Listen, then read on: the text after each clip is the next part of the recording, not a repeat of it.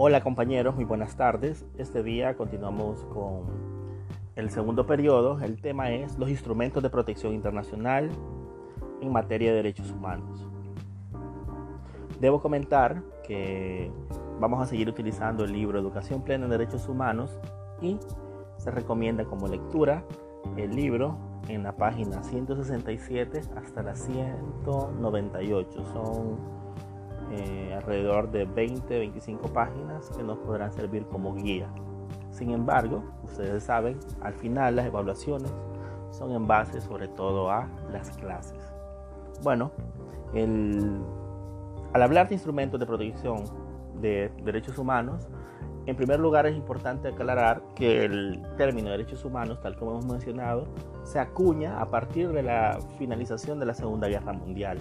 Previo a ello, Hablamos de derechos individuales, de derechos políticos, de derechos fundamentales, pero no habíamos acuñado, no existía en el panorama jurídico internacional derechos humanos.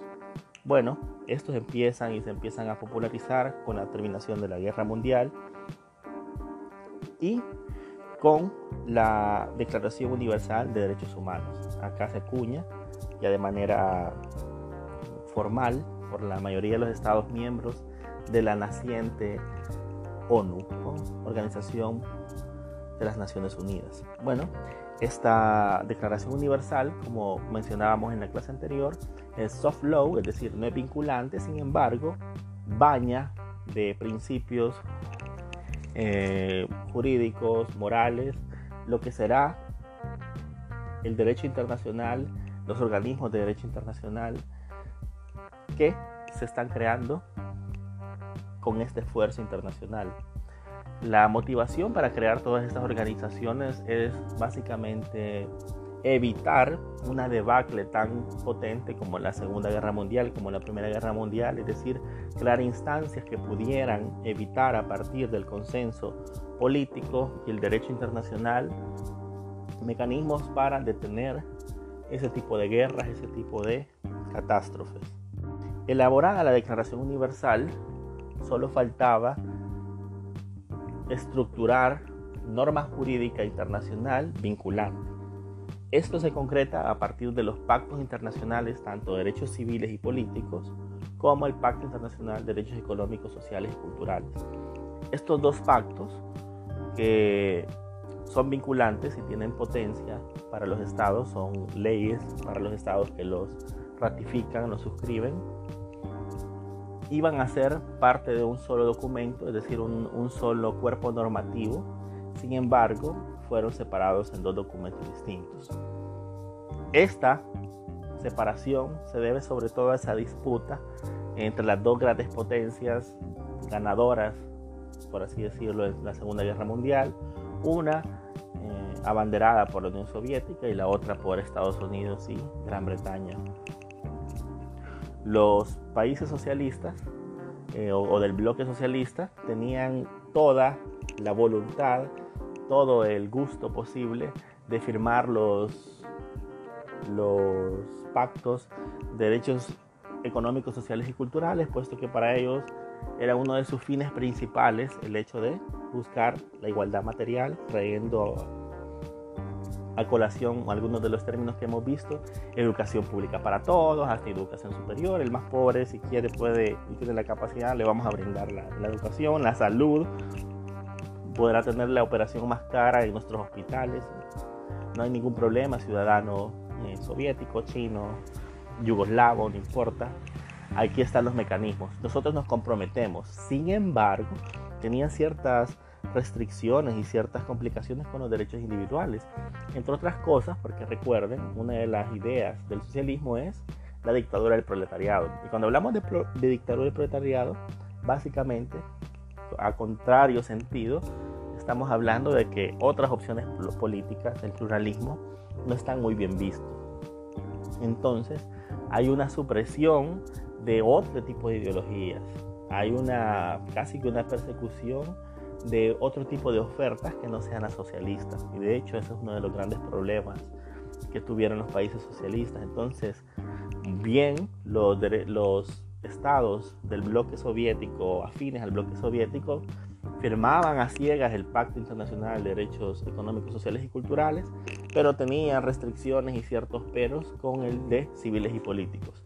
Por otro lado, el bloque liberal, eh, encabezado por Gran Bretaña y Estados Unidos, no tenía ningún inconveniente en firmar el Pacto Internacional de Derechos Civiles y Políticos, pero tenía ciertas restricciones con el Pacto Internacional de Derechos Económicos, Sociales y Culturales.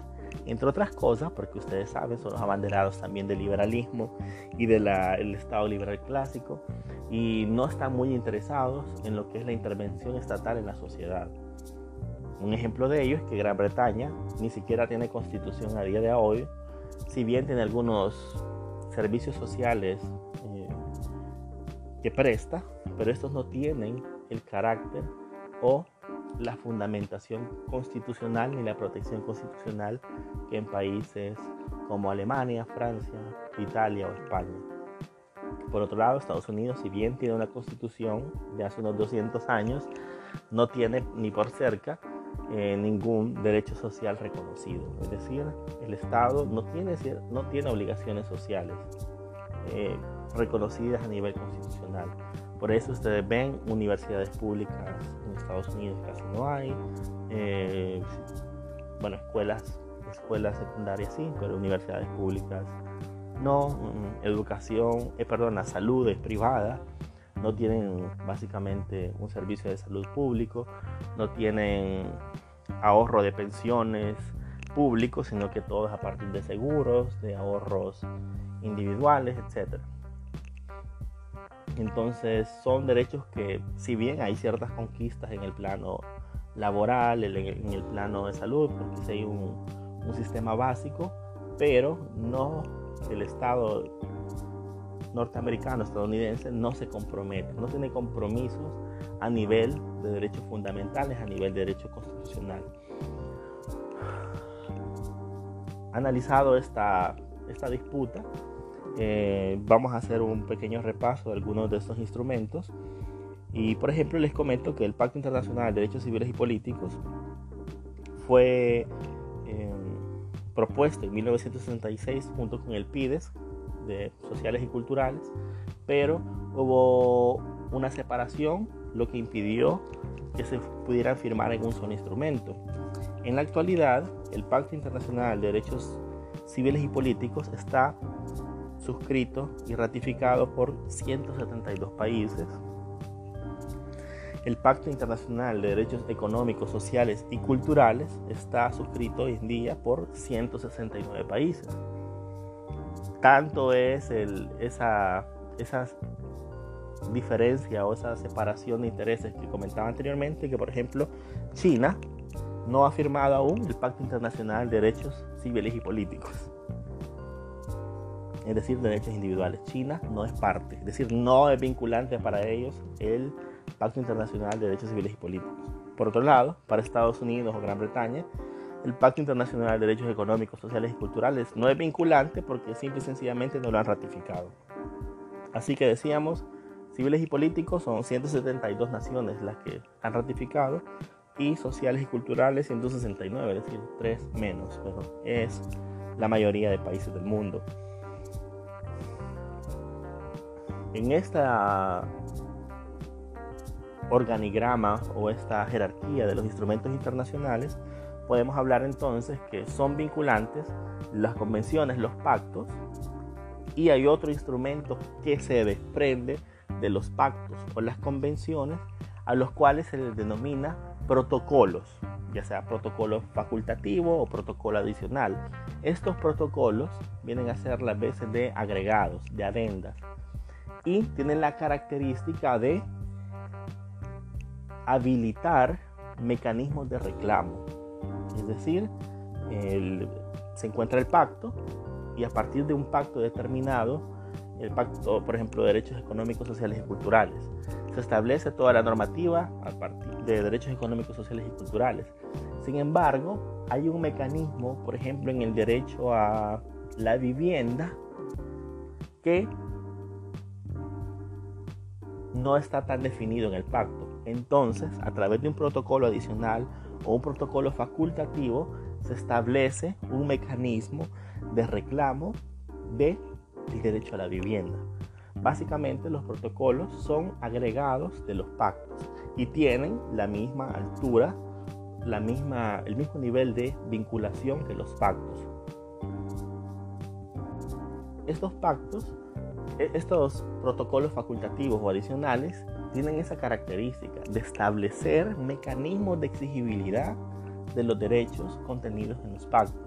El protocolo tiene mecanismos de exigibilidad de los derechos contenidos en los pactos. Entonces, muchos de los estados le rehuyen a estos protocolos porque dicen, bueno, a partir de este protocolo sí me podrán contar las costillas, sí me podrán reclamar.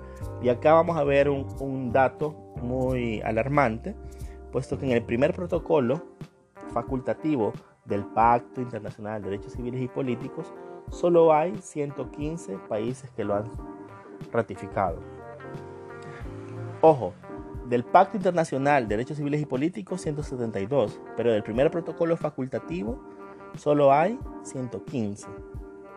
Del segundo protocolo facultativo del Pacto Internacional de Derechos Civiles y Políticos, eso lo vamos a explicar gráficamente, no se preocupen, lo van a tener en, en su aula virtual.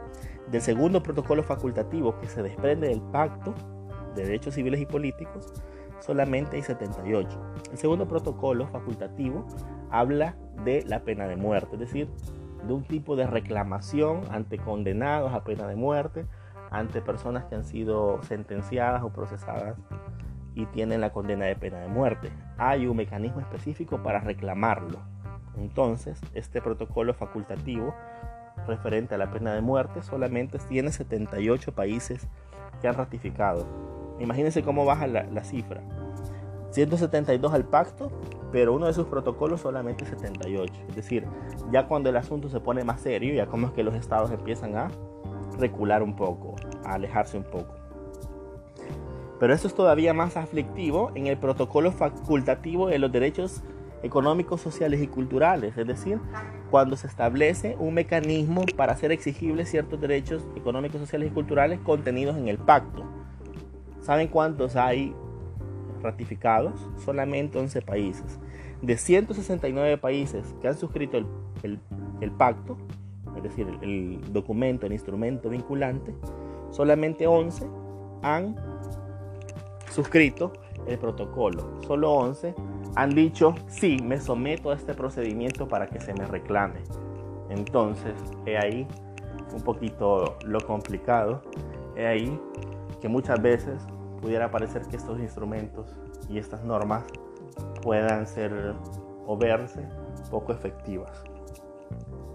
Cerrando el tema, decir que no hay derechos sin garantías. Es decir, que los derechos fuertes son aquellos que vos podés reclamar a partir de tribunales, a partir de instituciones.